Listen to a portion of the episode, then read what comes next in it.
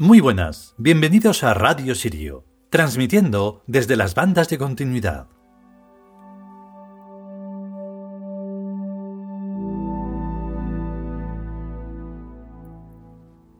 De lo que más hemos repetido quizás sea lo de conscienciar, aunque no estoy seguro. Da lo mismo.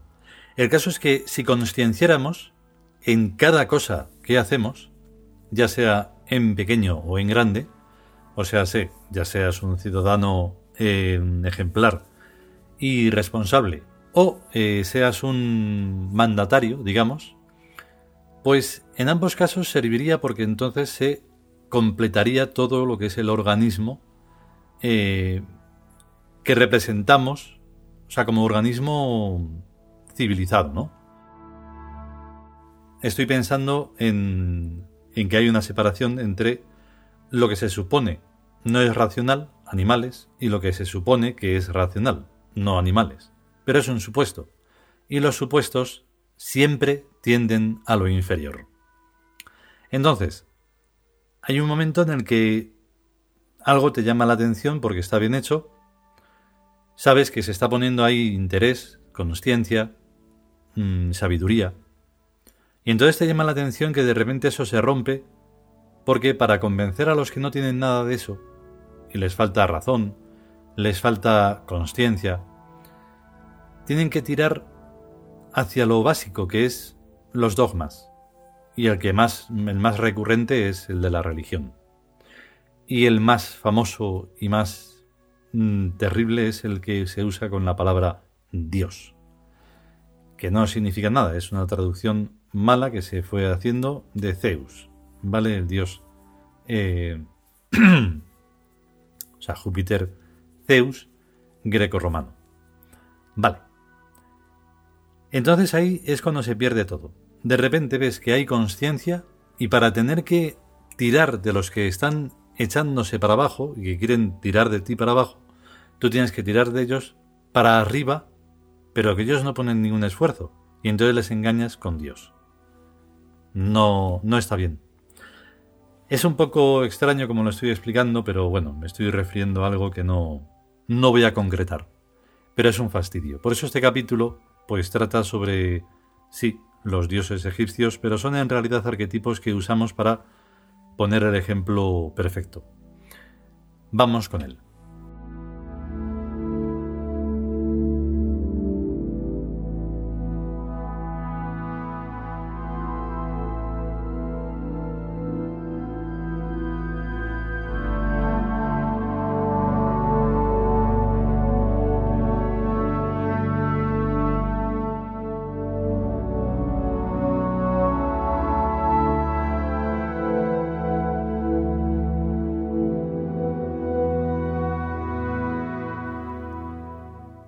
Liwin Tus El lenguaje de los dioses.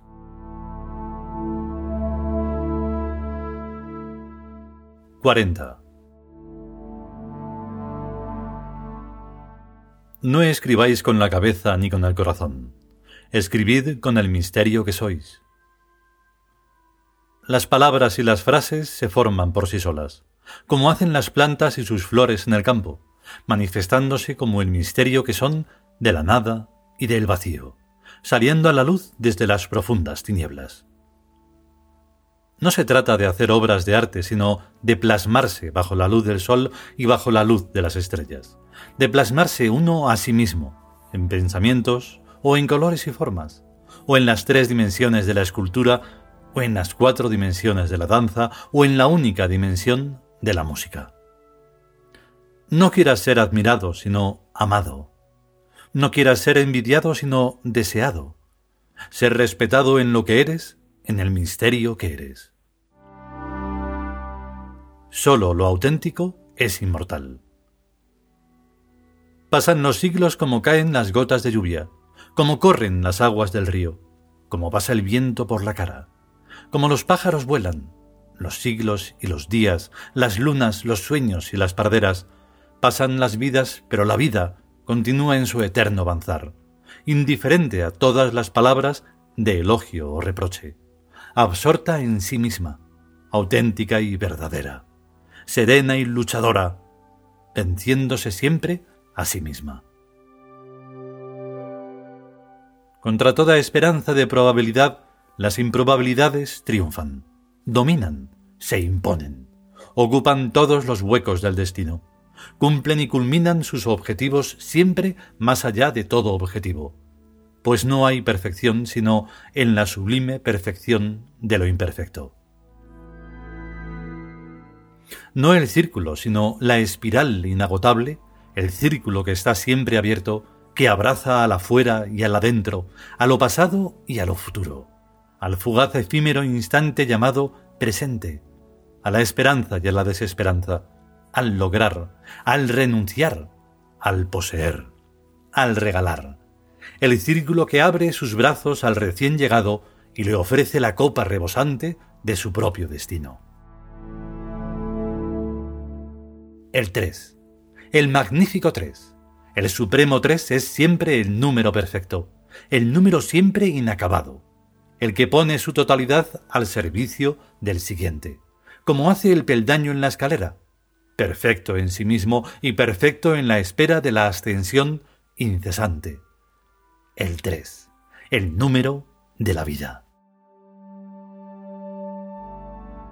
No hay método, pero sí hay orden metódico, orden y caos en armonía, armonizados como el bien y el mal, respetuosos y equivalentes, orden caótico y caos ordenado, previsión y sorpresa, cambio incesante y permanencia.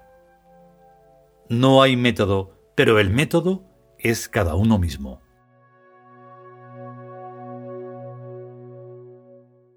El peldaño de arriba no es más importante que el peldaño de abajo.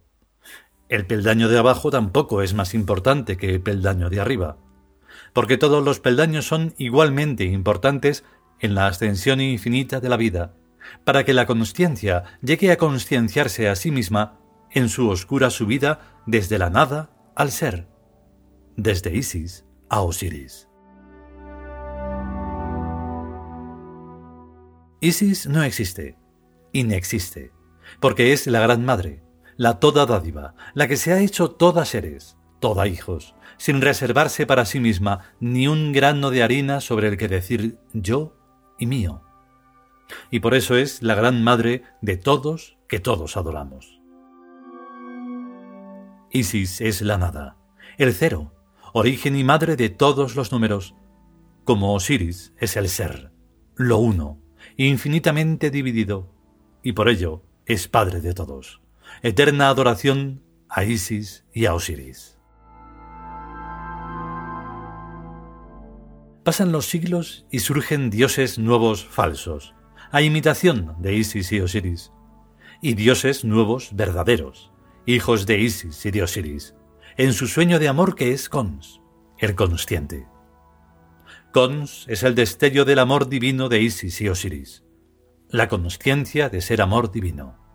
Y en Cons venimos todos. La consciencia del amor es gloriosa y terrible, órica y sética, síntesis y análisis, la que une y también la que separa. Cons es el abrazo en lucha de Horus y Set, el amor es el abrazo en lucha de lo que desea unirnos contra lo que quiere separarnos. Sed nos analiza y aparta a los indignos. Horus nos sintetiza uniéndonos en equipos orgánicos, para que la vida y la conciencia prosigan su ascensión infinita.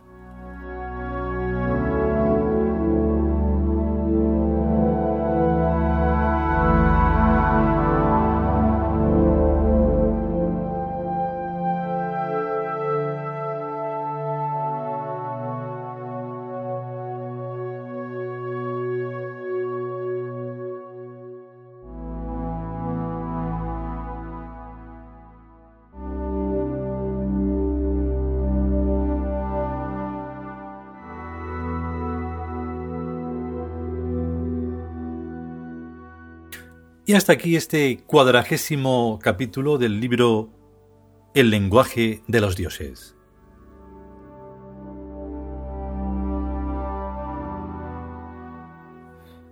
Y es que, mm, claro, el problema que tiene el ser humano como tal, mm, tal cual, o sea, como animal, es que como ha traicionado tantas veces y a lo largo de los miles de años a todas las civilizaciones a las que ha, las que ha pertenecido, o sea, ha traicionado a los dioses antiguos y también a los modernos, aunque ha convertido en dioses cosas que no lo son, pues entonces ocurre que mm, se da un salvajismo diferente al teórico salvajismo que se estudia cuando se estudia la prehistoria.